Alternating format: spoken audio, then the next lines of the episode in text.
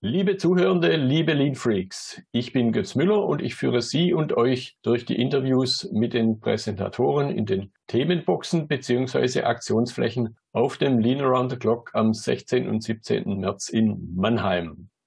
Heute geht es im Schwerpunkt um das Thema Lean-Administration, also Lean in der Administration. Da habe ich den Sebastian Reimer bei mir im Gespräch. Er ist der Inhaber des Lean Service Instituts, beschäftigt sich mit dem Thema Lean in der Administration schon seit der Ausbildung. Hallo Sebastian. Hallo Götz, ich grüße dich. Schön, dass ich hier bei dir bin.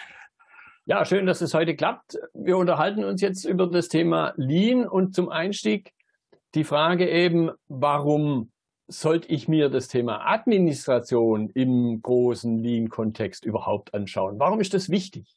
Sehr gerne, Götz. Ähm, ich meine, du weißt es ja selbst, ähm, seit über, über Jahrzehnten passiert das Ganze in der Produktion mit dem Thema äh, Lean, Lean Production oder Lean Manufacturing, wie man das Ganze auch nennt.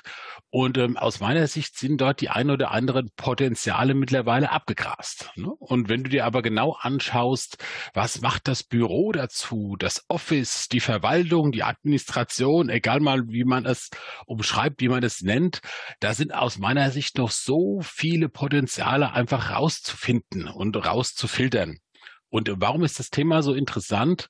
Wann immer ich mich mit Menschen, mit Sachbearbeiterinnen, Sachbearbeitern, aber auch Führungskräften unterhalte ähm, zu dem Thema, denk an eine normale Arbeitswoche, wie läuft die bei dir ab? Dann kommen meistens so typische Zeitfresser raus, wie ich habe zu viele Meetings, ich bekomme zu viele E-Mails rein, ich werde laufend in meinem Ablauf gestört. Und das ist für mich einfach so ein möglicher Indikator, warum es sich einfach lohnt, in das Thema tiefer einzusteigen. Ja, ich möchte es insofern noch ein bisschen vertiefen sogar. Gerne. Was hat es für Auswirkungen, wenn ich mich mit dem, wenn ich das Thema eben dort in der Administration vernachlässige? Ich meine, den Klassiker Zeitfresser hast du schon genannt. Das mhm. sind natürlich die Dinge, die man fast greifbar erleben kann, obwohl natürlich immer das Dilemma besteht, derjenige, der jetzt irgendwie von der Zeit geplagt wird, in Anführungszeichen halt nicht wertschöpfend unterwegs ist, der nimmt es ja so gar nicht wahr, sondern erst wenn er mal diesen sprichwörtlichen Schritt neben sich gehen kann oder ein Mensch wie wir vorbeikommt und sagt, warum machst du das, wird ihm genau. das bewusst. Ist ja nicht so, dass er nur Däumchen dreht. Absolut. Ich habe ein Beispiel für dich. Und zwar, ich war neulich bei einem ähm, Geschäftsführer einer Druckerei eingeladen und er begrüßt mich. Hallo Sebastian, schön, dass du da bist. Ähm, du, ich äh, möchte gucken, wie kann ich mich weiter verbessern, wie kann ich Dinge einfach ähm, vor allem jetzt auch außerhalb der Produktion mehr in die Hand nehmen, verbessern. Und in dem Moment klopft es an der Tür. Ein Mitarbeiter aus der Druckerei direkt unten aus dem Produktionsbereich kommt rein und äh, sagt halt, äh, hier Chef, du musst äh, dringend runterkommen, wir, wir haben ein Problem. Und ähm, er entschuldigt sich, Herr Reimer, Entschuldigung, ich muss da mal vor Ort gehen. Ne? Und dann warte ich halt so, überleg so, mal gucken, was er wohl macht.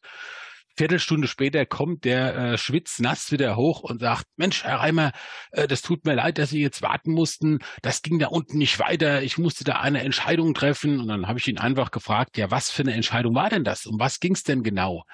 Ja, es gab ein Problem mit einem Auftrag. Ja, mit der Druckmaschine hing Papier fest, sagt er. Nein, es war nicht klar, in welcher Druckfarbe die Überschrift gedruckt werden muss. Und dann sage ich zu ihm, ja, das ist doch Arbeitsvorbereitung. Sage ich, das ist doch genau außerhalb. Also ich freue mich, dass wir heute hier zusammensitzen.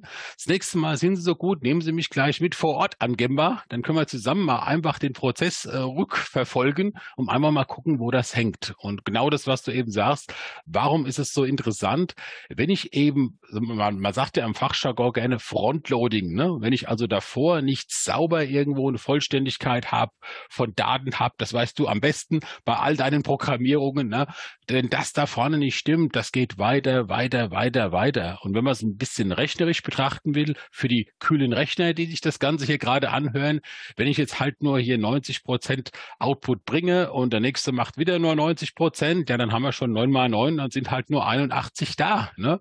Jetzt kann ich sagen, komm, mit 80 Prozent oder 81 bin ich zufrieden. Wenn wir aber noch mal neun machen, dann wird das schon viel, viel weniger eben als die 80 Prozent. Und äh, das sind für mich bewusst äh, hier in der, in der Story erzählt, Dinge, äh, wo ich dann nicht anfange zu grinsen, wo ich mir einmal nur denke, schade, man kann mit so einfachen Techniken, so Zeitfressern auf die Spur kommen. Und das ist auch genau die Idee, was wir so ein Stück weit auch gerade hier beim LATC dann vermitteln wollen.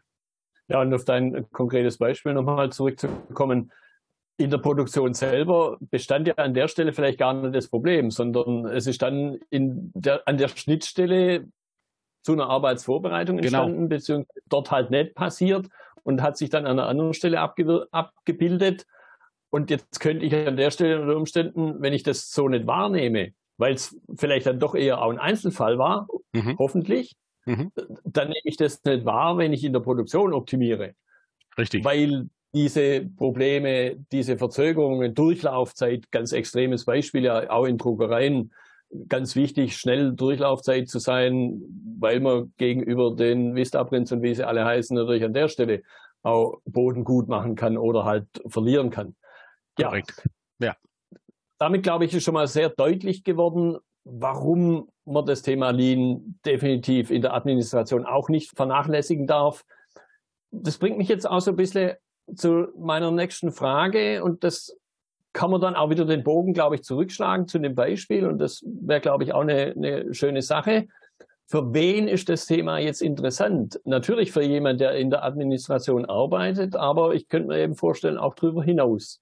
Absolut. Ich sag mal, äh, Hauptzielgruppe sind natürlich Unternehmer, Führungskräfte, weil äh, die haben es schlussendlich in der Hand, um, um zu schauen, wie möchten sie ihr Unternehmen weiter nach vorne bringen, Wettbewerbsfähigkeit erhöhen, aber auch, wie du eben gesagt hast, diesen Geschwindigkeitsvorsprung, ne, einfach weiter beizubehalten, denn unsere Zeit äh, dreht sich oder das Rad dreht sich aus meiner Sicht immer weiter, schneller, schneller, es wird noch kurzzüglicher Natürlich ist es aber auch für Mitarbeitende interessant, die sagen, wie gelingt es mir denn einfach Zeit zu sparen? Also die, die wirklich sagen, ähm, ich weiß gerade nicht mehr, wie ich die ganze Arbeitslast managen soll. Ich ertrink irgendwo in meiner Arbeit und suche einfach nach einem Stück weit Licht am Ende des Tunnels. Für die ist das Thema hochgradig interessant.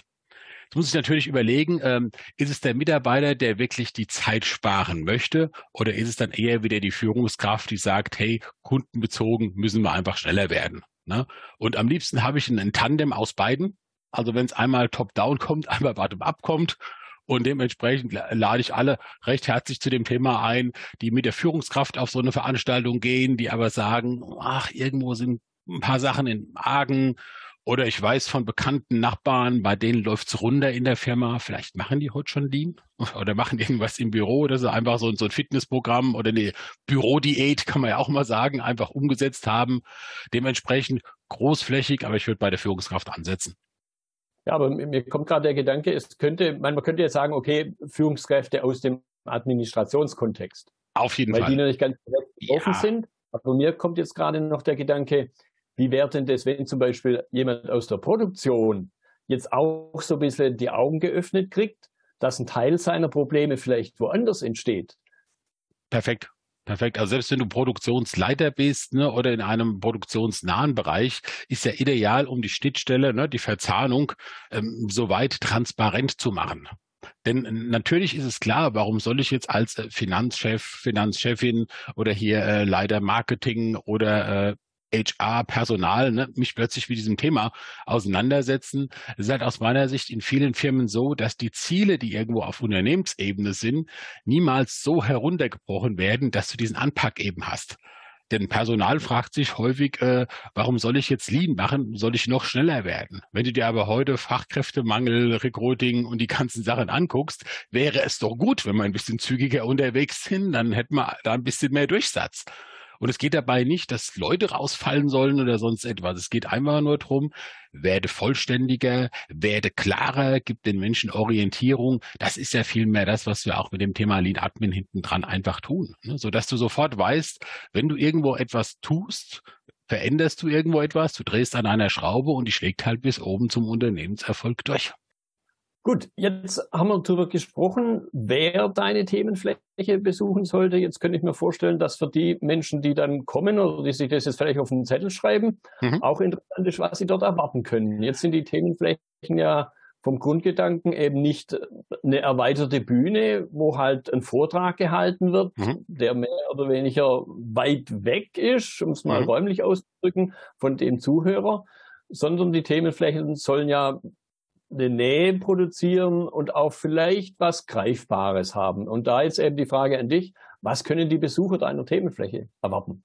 Perfekt, du sagst es schon, dieses greifbar oder begreifbar. Ne? Also einmal begreifbar, zweideutig im Sinne des Kopfes, Dinge aufzunehmen, aber auch begreifbar, anfassbar zu machen. Denn das höre ich immer wieder von vielen, dass es eben heißt, äh, wie kann ich jetzt das Office so wirklich anfassbar machen? Wie kann ich das messbar machen? Ne? In der Produktion werden Teile produziert, die kann ich in die Hand nehmen. Da weiß ich, 2000 Teile pro Schicht werden hergestellt. Was heißt das für ein Büro?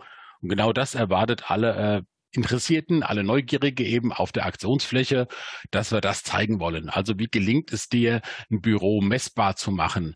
Was sind klassische Verbesserungen, die du einfach machen kannst? Ob das jetzt in einem Outlook-System ist, ob das irgendwo physisch am Schreibtisch ist. Das sind die Ideen. Ähm, ich bin auch nicht alleine da. Wir haben Partner mit dabei, die einfach ähm, verschiedenste Dinge zeigen, sodass wir quasi eine, ich nenne es mal in Anführungszeichen, eine kleine Lean Office Tour machen wollen, sodass man sieht, wie sah etwas vorher aus aus? Wie sieht es nachher aus?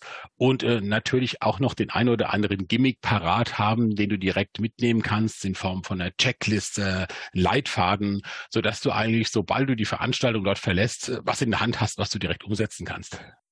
Prima. Ich glaube, das ist auch ein ganz wichtiges Element des LATC an sich, dass die Menschen dann im Anschluss jetzt nicht sagen, ah, nette Konferenz und mhm. dann wieder vom Tagesgeschäft eingeholt werden, sondern genau. ganz greifbar wie du es auch gerade ausgedrückt hast, was mitnehmen können. Sebastian, ich danke dir für deine Zeit, für den ersten Einblick und ich kann Gerne. nur alle ermuntern, die in der Administration, aber eben auch an Schnittstellen zur Administration unterwegs sind, da mal einen Blick bei euch reinzuwerfen.